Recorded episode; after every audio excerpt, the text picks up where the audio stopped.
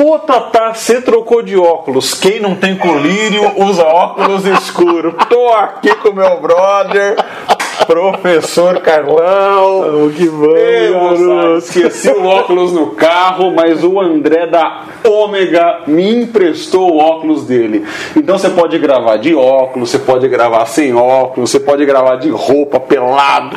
Aqui dá jeito pra tudo, meu É, guerreiro. pelado eu não vou, que vai dar uma caída É, na a, audiência. a- a gente não, né? Vamos deixar pros concorrentes aí.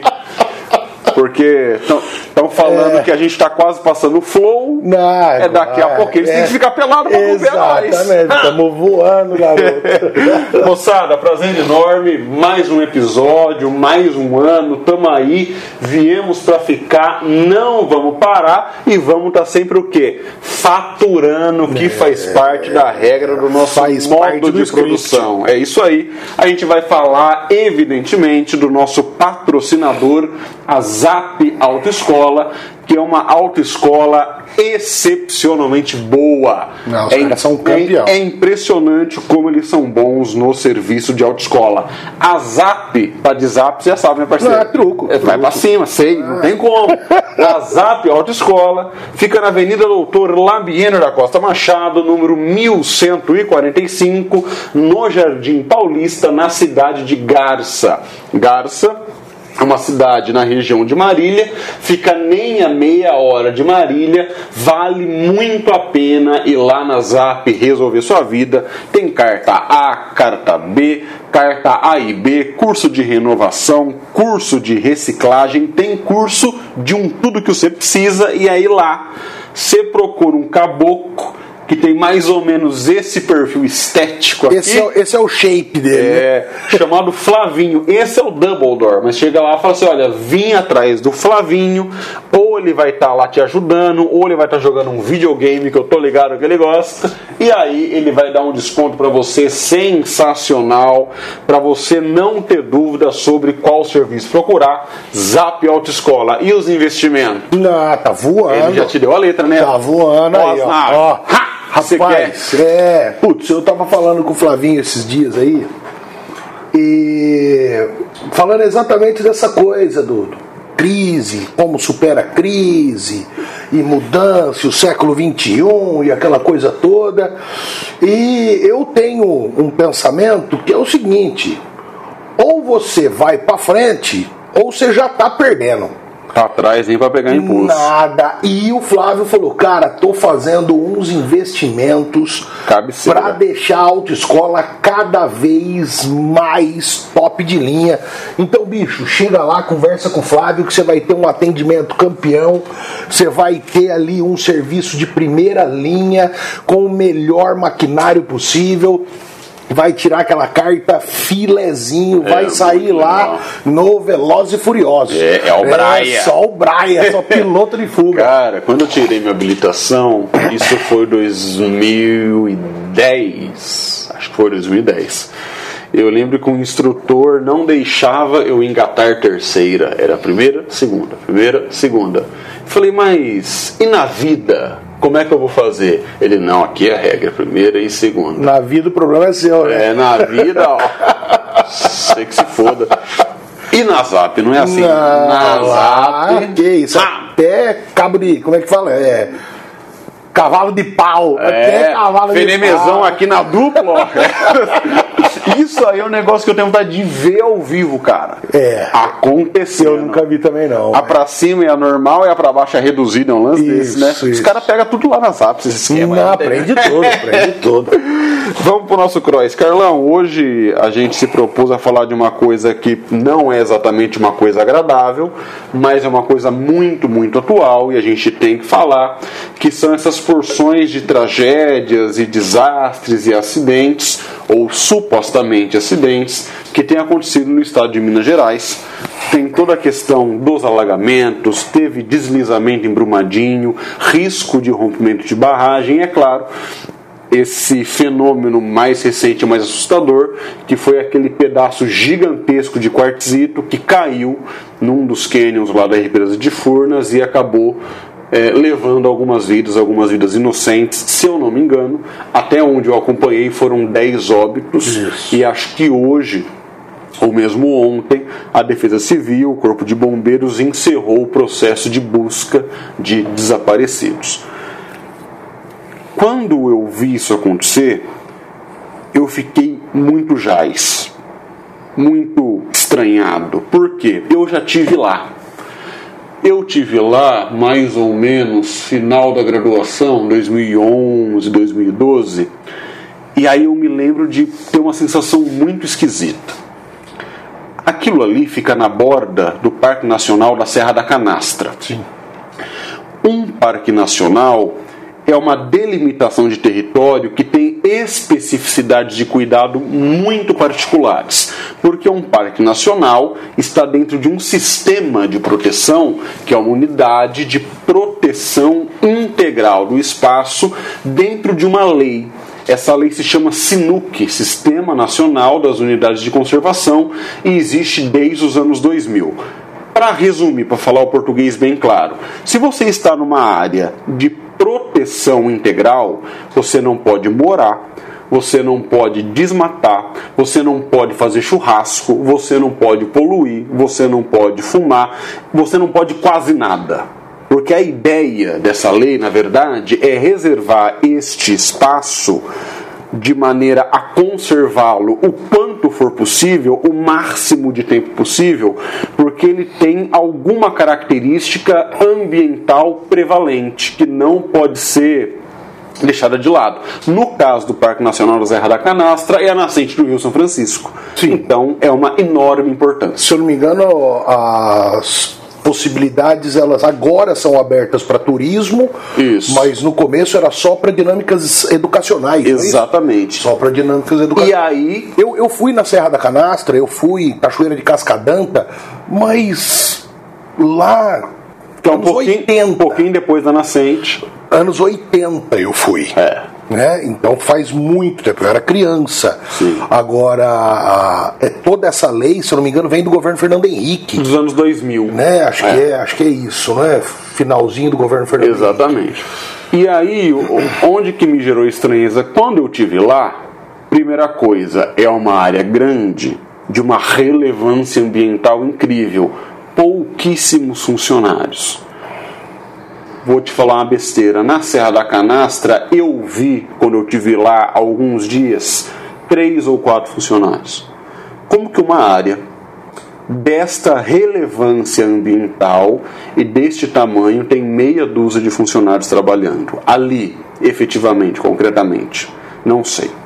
Como tem muito pouco funcionário, a fiscalização da área deixa muito a desejar em inúmeros aspectos. Por exemplo, do começo da trilha até a Cascadanta é um caminho um pouco sinuoso, é um caminho um pouco perigoso. E lá na Cascadanta, propriamente, que é a maior cachoeira, é extremamente perigoso. Muito. Tem muita pedra solta, muita rocha pontiaguda, formação de limbo e o próprio lago da Cascadanta tem dezenas de metros de profundidade, justamente por causa do intemperismo direto daquela cachoeira. Então ali é basicamente assim, entrou, morreu é melhor você nem chegar perto daquilo. E aí, aquilo aberto à visitação é um pouco assustador. A montante da Cascadanta, você tem alguns mirantes que dão visão para os canyons, para os tais dos canyons, onde as lanchas passeiam. Ali não tinha há menos de 10 anos atrás, nenhum aviso, nenhum parapeito, nenhuma grade, nenhuma corda, nada. Você pode chegar à beira de um precipício de 40, 50, 60 metros de, de abismo sem nenhuma proteção. Ou seja, é óbvio que em algum momento ia dar uma bosta. Tragédia anunciada. Agora, passando a bola para você. Esses dias a gente estava numa viagem e você fez um comentário muito feliz. Você falou o seguinte: num país onde um fiscal ganha pouco, é claro que vai dar merda em muitos setores. Exato. Porra, um fiscal que controla avanço de desmatamento, que ganha 3, 4 conto, é justamente pro desmatamento avançar. Porque uma tora que você corta, você paga esse fiscal facinho no surbor num ano inteiro. Uma. Você tá entendendo? Então eu gostaria que você comentasse quais foram as suas impressões sobre isso tudo, para a gente fazer uma avaliação mais técnica daqui a pouco. Cara, é, é, muito, muito louco isso, né? Primeiro, resgatando aí esse, esse comentário, eu preciso fazer um, um recorte. Não é porque você ganha pouco que você vai ser corrupto. Exatamente. Não é porque você é pobre que você vai ser ladrão. Exatamente. Certo? Pobreza não tem nada a ver com um caráter. Com caráter. Todavia, quanto pior remuneração o trabalhador tiver, quanto maior for o impacto do, do consumo, do capital sobre essa pessoa, maior a chance dela ser suscetível, dela ser corrompível. Certo? É, você é professor. E se um aluno falar para você que vai te dar uma caixa de cerveja para você melhorar a nota dele, você vai mandar ele a merda, você vai chamar a coordenação, ou você vai rir da cara dele. É afinal de contas, eu posso comprar. Afinal de contas, o que ele o que ele está te oferecendo é uma coisa ridícula. Né? Você pode comprar muitas caixas de cerveja todo mês. Agora, se você estiver passando fome e ele te oferecer uma cesta básica, só para você fazer um rabisco, a chance dele conseguir isso aumenta muito. Então o comentário é nesse sentido. E isso atinge o Brasil inteiro em todas as dinâmicas. Eu, esse eu, eu entendo que esse é um grave problema do Brasil. É, a desvalorização do trabalho do trabalhador Re... um problema de infraestrutura brasileira. Exatamente, porque é, assim, é feito de caso pensado. É. Isso não é vou pagar mal pro não, cara porque eu não é tenho um dinheiro. projeto para dar errado. Exatamente. Quem faz, faz. Vou fazer assim para dar aquilo lá. É um jogo de xadrez muito bem feitinho. Com relação ao que nós estamos vivendo, cara, é, é muito louco, porque quando eu era criança, eu me lembro que chegava no verão e vem chuva pra caramba. E eu assistia sempre os problemas na televisão dos morros no Rio de Janeiro. Desmoronava favela e tal. E eu lembro meu avô, era um cara muito radical, e ele falava, também que, que esses caras vão morar aí? né? Eu era moleque, eu ficava naquela, pô, mas se ele for morar aí, não é porque ele curte, né? Mas, vai falar o quê? Toca o barco. E, mas eu, eu me lembro sempre do, do, do jornal, ao noticiário falar que aquilo era um problema, que a chuva ia acontecer. O problema é que nós estávamos errados. Era um problema urbano-social. Com o passar do tempo, comecei a assistir, eu sou mais velho que você, eu comecei a ver muito mais notícias de problemas vinculados a questões naturais. As chuvas gerando mais estrago, raio matando mais gente, é, a seca prejudicando mais localidades, e aí quando vem a chuva regaça com tudo, enfim. E eu me lembro no, no meio dos anos 90 da grande descoberta que foi o El Ninho e Laninha. E ninguém falava disso antes. Isso veio ali. Mas natureza. Impacto da natureza. Hoje, nós já falamos muito de como nós geramos problemas e esses problemas ambientais vêm intensificando as dinâmicas da natureza. Então, quando é para não chover, não chove por muito mais tempo, com mais intensidade. Quando vai chover, chove mais. O impacto é maior. E vem poeira de lá, poeira de cá, porra, um monte de coisa. Então, eu entendo que nós estamos agravando problemas que já existiam. Não resolvemos a questão social e ainda geramos um problema ambiental terrível. Terrível. Quando eu era molequinho, você gosta de carnaval? Gosto. Eu gosto muito de carnaval, muito, muito. E eu ia assistir, eu desfilava na escola de samba de Jabuticabal, né, do, do, meu bairro, eu ia assistir os desfiles. Uhum. E tinha uma mulher que cantava na escola de samba da Ponte Seca, que é um outro bairro lá, que ganhava sempre os carnavais. E quem cantava era Dita Preta. E teve um carnaval que ela ganhou estourado, que a música que ela cantava, o refrão dizia assim: deixa chover, deixa moiar. Ai de mim se não fosse o Jatubá. Jatubá era o vereador da cidade que ajudou a Dita Preta quando teve uma chuva muito forte na cidade e a casa dela desbarrancou. Uhum. Então a música vinha é, falando disso e foi o samba campeão. Eu entendo que nós estamos cada vez mais, cada vez mais entregues a isso, por conta da somatória do problema político, do problema social e da questão ambiental. Uhum. Eu acho que isso é um grande problema. E lá em Capitólio, cara, você sabe, a gente dá aula de geografia, você sabe que não é o meu forte a geografia física.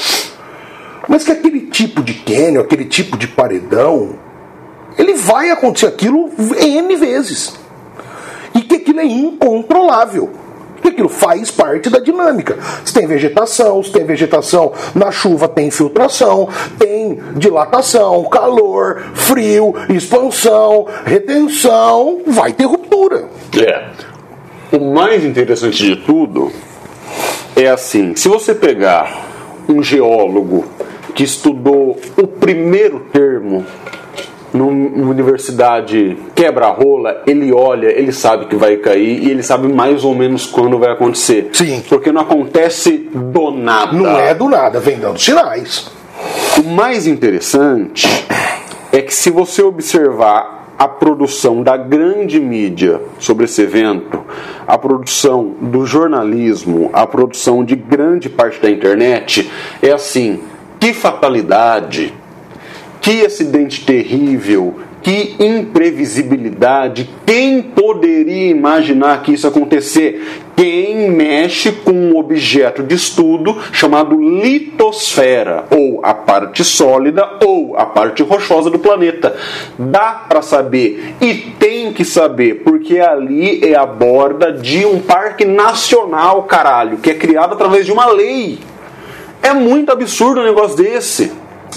Eu abri o, o manual panorâmico do Parque da Serra da Canastra para ver se o cânion está exatamente dentro do parque. E não está.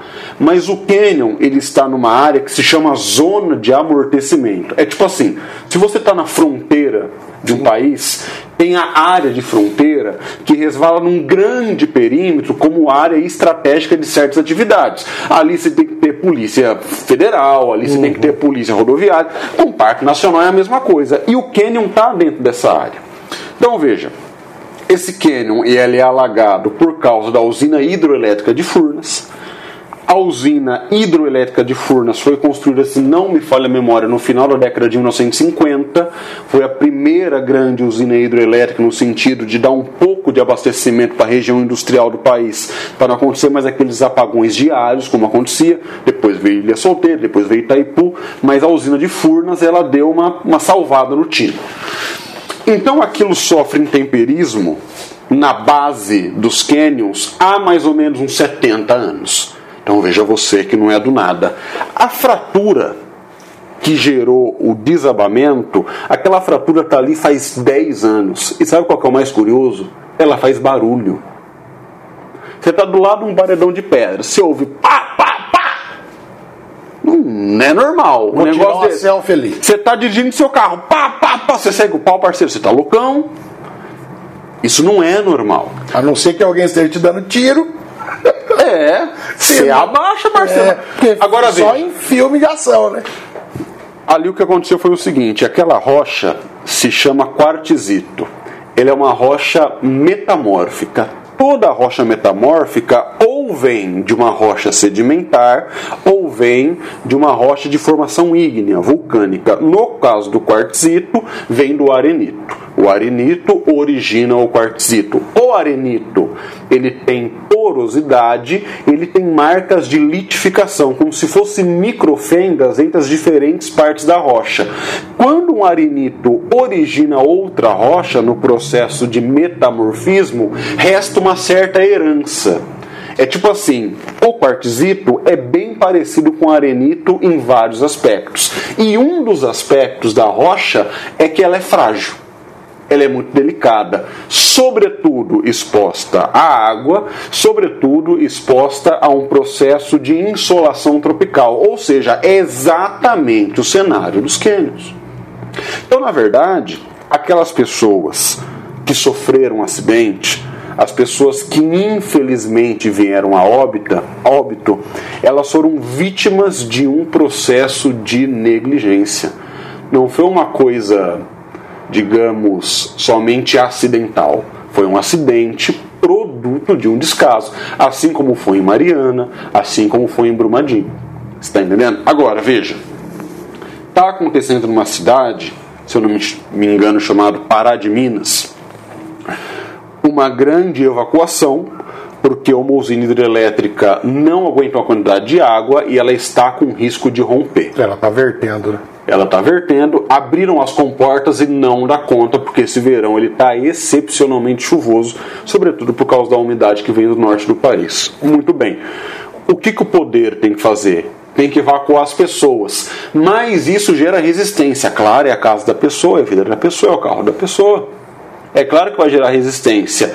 É responsabilidade das instituições que administram esse processo de evacuação trabalhar na resistência. Você imagina em Chernobyl, explodiu o reator nuclear. É óbvio que gerou resistência. E as pessoas foram tiradas dali do mesmo jeito. Porque se não sair, morre. É simplesmente assim. E é responsabilidade do Estado. É responsabilidade do Estado. Agora, me parece muito muito curioso, e aí eu vou passar a bola para você que já estou falando para caramba, essa necessidade capitalista que nos é introjetada no cérebro, que se você não viajar, que se você não fizer turismo, que se você não gastar o seu dinheiro nas férias, que se você não passar a viagem no cartão de crédito, você vale menos. Essa, digamos, mercadoria de vender uma imagem de sucesso a partir dos lugares que você frequenta leva muita gente a fazer besteira. Certo? Então hoje a gente observa no Brasil uma avalanche de casos de Covid, de grande modo que esta avalanche está associado a grande noção de que você precisa viajar. É claro que é uma onda menos grave comparando com as que já houve, porque ela tem matado menos, mas ainda é preocupante pra caramba, porque pode gerar variante, enfim. É, a gente também não, não sabe ao certo o, que, que o que, que pode acontecer a partir daí. É, mas vamos lá. Mas veja só, é, essa, essa dinâmica que você falou, eu vou tentar ser bem breve com relação a isso que é o seguinte: há 30 anos, quando se falava de férias, entendíamos que era um momento de você descansar. Onde? Em casa. Então, você cuidar daquelas coisas de casa que você não tinha tempo de cuidar, arrumar aquela porta que uhum. né, tá ali faz mês e você não tem tempo de ajeitar, fazer aquelas idas no banco que você não tem tempo normalmente, então você vai no banco resolver aqueles BO, né, dormir até mais tarde, fazer um churrasco, fazer, fazer uma coisa mais de boa. E eu me lembro que quando falava de viajar nas férias, vou para tal lugar. A primeira, as primeiras pessoas da minha família que começaram a ter isso eram umas primas minhas que tinham uma situação financeira diferenciada. Nenhum deles, ela não era rica, mas era uma classe média, média alta, bem consolidada. Meu tio tinha um emprego muito bom numa empresa muito boa, tal. Então, tipo, minhas primas elas foram para foram as primeiras pessoas que eu conheci que foram para o Play Center. As primeiras pessoas que eu conheci que iam passar final de semana na praia. As primeiras pessoas que eu conheci que foram para Disney, né? Aquela coisa assim. E de uns tempos para cá, eu percebo que muito mais gente vive essa dinâmica de viajar. Só que esse muito mais gente não está inserido naquela condição de trabalhar numa empresa de grande porte, ter um grande salário e conseguir fazer algumas coisas. Eu não sou contra a pessoa viajar, conhecer vários lugares, acho pô, legal pra caramba. Mas eu tenho uma restrição muito grande a essa necessidade. E isso, companheiro, é a mesma coisa disso aqui. É a mesma coisa disso aqui. É a mesma coisa disso aqui. E disso aqui. E de tudo que a gente quiser colocar. Que está vinculado a um capítulo bem interessante de um livro chamado O Capital, que é o fetiche da, da mercadoria. mercadoria. a mercadoria, quando ela ganha o seu fetiche, impõe-se às pessoas a ideia de necessidade. A gente estava conversando ontem, você falou do celular, que hoje tem um celular com tá na versão 13, você comprou usado da versão 6 e tá te atendendo super bem. Você tá tranquilo, você tá beleza, tá funcionando, para você tá bom pra caramba. Mas tá cheio de gente pagando 24 pagamentos para conseguir comprar a, a versão 13. Então você imagina quantas e quantas pessoas para poder tirar foto e pôr no Instagram de que ela foi lá em Capitólio, que ela andou de lancha, não fizeram essa dívida. E para tantos outros lugares. Essas pessoas que infelizmente morreram, que são vítimas dessa negligência, elas não são vítimas só dessa negligência. Uhum. Elas são vítimas desse sistema desumano que faz com que as pessoas gastem fortunas para ter casas cada vez mais confortáveis e, ao mesmo não tempo, não fiquem nas suas casas. é isso mesmo. Certo? Isso é uma verdadeira loucura. É isso mesmo. A sua casa tem que ter uma área de lazer. Você está morando numa casa legal agora lá, tem uma churrasqueira, num lugar legal. Puta, não é um lugar legal de ficar? Aí o que, que você faz agora? Viaja. Tchau, obrigado. Eu, porra, gasto uma fortuna pra poder ter aquele bagulho, velho. O que, que eu vou fazer agora? Agora deixa essa porra aí. Que eu vou lá pra casa do caralho, pegar um trânsito, filha da puta, vou pegar Covid, vou. Ah! E nego fala, não, você não vai viajar? Vou nada. vou nada. O quê? Parceiro, eu tenho um princípio. Eu vou fazer uma viagem que eu consiga pagá-la à vista e ela não comprometa nenhum centímetro do meu orçamento. Isso. Isso aí. Agora, em tempos de Covid, nem assim. Tá? Eu não. Bom, eu quase morri, né, velho? Eu fui pro hospital, nem falar, ah, você tá com medo? Lógico, caralho. Via a Luizinha? Porra, eu vi a Luizinha. né? Eu vi a Luizinha. Então eu não vou ficar dando essas brechas. Mas, cara, é essa loucura. É, pode crer. É essa loucura. Essa porra dessa necessidade que ninguém enfia, não sei o que você precisa. Se nós tirarmos essa palavra do nosso vocabulário, o tanto de dinheiro que vai sobrar na nossa conta. É o coisa. tanto de aborrecimento que a gente vai economizar é, é uma coisa louca. Certo? Bom, a gente está acabando as férias, vamos voltar pro trampo. Você vai ver, todo mundo vai chegar para você e falar assim: e aí, Tony, beleza? Como foi de férias? Pô, legal, Viajou? viajou para onde? Não, não é viajou, é viajou para onde? Porque parte da premissa é que você tem um salário legal, logo você, vai. vai viajar. Como você não vai viajar? É isso aí. Mas fala, fui para lugar nenhum. Falou, ô, louco. Que bosta de vida, hein? Porra, por quê? Ficou doente? eu não, caralho, eu gosto de ficar na minha casa. Pô, tinha uma pá de livro lá que eu queria ler. Vou ler a porra do livro. Comprei o livro. Quantos livros você tem que você não leu? Muitos. E aí, o que você faz? Viaja. Sacou? É essa merda, bicho. É. Ai, Carlão, caramba, bicho. Eu acho que a gente tá, tá perto já de fechar a tampa, acho que tá de bom tamanho. Mas eu só queria reiterar uma coisa que você já disse, inclusive, comentando a letra da, do carnaval, da dita Dita preta. Data Preta. É muito doido, porque eu tava olhando a. Quer dizer, a quantidade de cidades que estão prejudicadas por causa das chuvas. E as cidades não estão prejudicadas por causa das chuvas. As cidades estão prejudicadas porque a superfície das cidades não estão aptas a receber as chuvas que vêm de maneira natural. Uma das coisas que a gente não consegue controlar ainda é o movimento das macromassas de ar.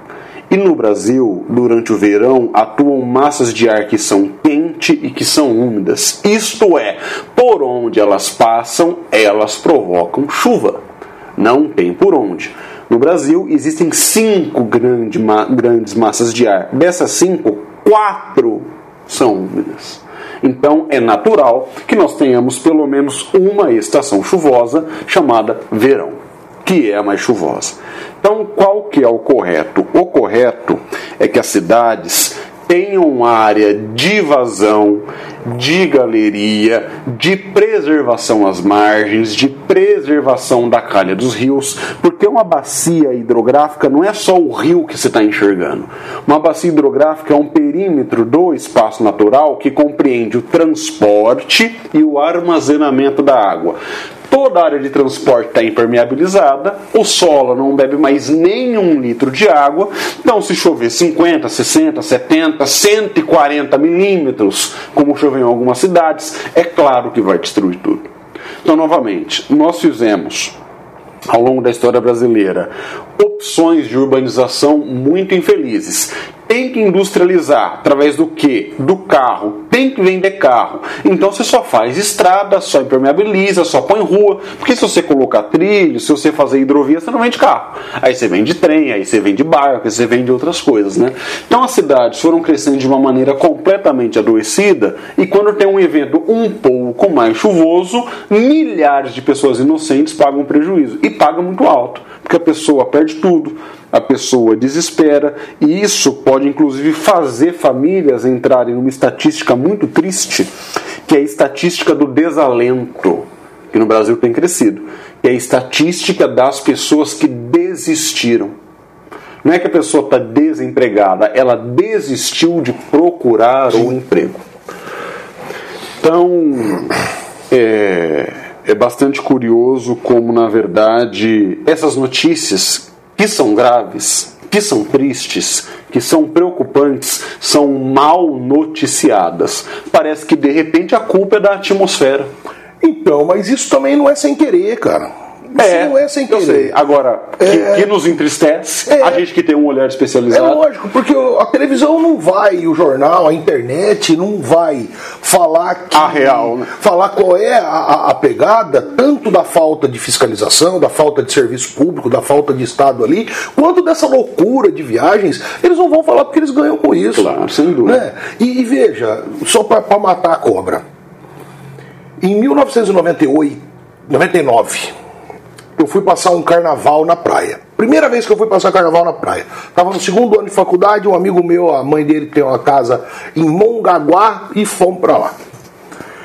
E eu com esse hábito de assistir telejornal. Certo dia lá, a gente se preparando para poder ir pro fervo, eu tô assistindo o telejornal. Essa história é foda. Chuvas fortes no interior de São Paulo, cidade mais atingida, Jabuticabal. Fudeu. Na hora que eu olho, a casa que minha avó morava, a casa da minha família, é no encontro entre os dois córregos que cortam a cidade. Eu tô olhando o telejornal, só vejo o teado da casa da Dalva para fora d'água. Nossa. E tentava ligar, ninguém tinha celular, hum. parceiro liga para um, liga para outro, até que o pai de um amigo meu conseguiu encontrar minha avó, viu que estava tudo bem, foi aquela loucura, morreu gente. Fora o prejuízo financeiro das famílias e tal, a minha teve muito prejuízo. Intelectualmente, um puta prejuízo, perdemos a biblioteca que meu avô demorou a vida inteira para juntar os livros, o Fusca, foi tudo. Meu Fusca ia ficar para mim o Fusca, foi para Kizumba o Fusca. Mas, puta, essa do Fusca foi foda, cara. Mas além de tudo isso, assim, o que, uma coisa que ficou é a prefeitura fez uma obra gigantesca na cidade. Gigantesca. E eu não vou falar para você que não vai mais acontecer enchente ali. Mas olha, de 99 para cá, nós não tivemos mais nenhuma enchente daquela magnitude e já choveu muito mais. A prefeitura fez obras, galerias, desviou uma série de coisas, incentivou na cidade jardim. Claro. Não só a prefeitura fez muitas praças e com isso arborização e tudo mais, mas incentivou as pessoas terem nas casas delas espaços não Concretados. não concretados, sem cobertura artificial. E isso ajudou muito. Muito. Então, O rolê. Cobra do teu prefeito. Por que, que o prefeito não dá um descontinho no IPTU para quem tem, quintal. alguma metragem em casa, na sua casa que tenha terra? Porque o que, que você faz? Você compra um terreno, a primeira coisa que você faz, cimenta Lá. tudo. É. Cimenta tudo. Certo? Por que não isso? Quer dizer, falta Estado em muita coisa. É muito curioso, a gente vai assistir filme estrangeiro e o padrão urbano das principais e melhores cidades do planeta é um grande recuo entre a calçada e a possibilidade de você começar a construir sua casa. Para ter o jardim? Pode observar. E para que ter o jardim? Para aumentar a permeabilidade do solo urbano. Porque se a água, se ela não infiltra, ela vai para algum lugar. Exatamente. E aí, ou. E água mole em pedra dura. É, Não precisa ser muito esperto para no saber. né? Capitólio já aconteceu. Exatamente. Então tá bom. Beleza, garoto? Carlão, muito obrigado. É nós que é nós, tamo obrigado junto. pela sua audiência, obrigado pela sua paciência. Tamo junto, vem com nós que 2022 vai ser um ano muito produtivo, com muita ideia maneira pra gente trocar. Falou, gente. Galera, grande Tchau, abraço. obrigado. Falou.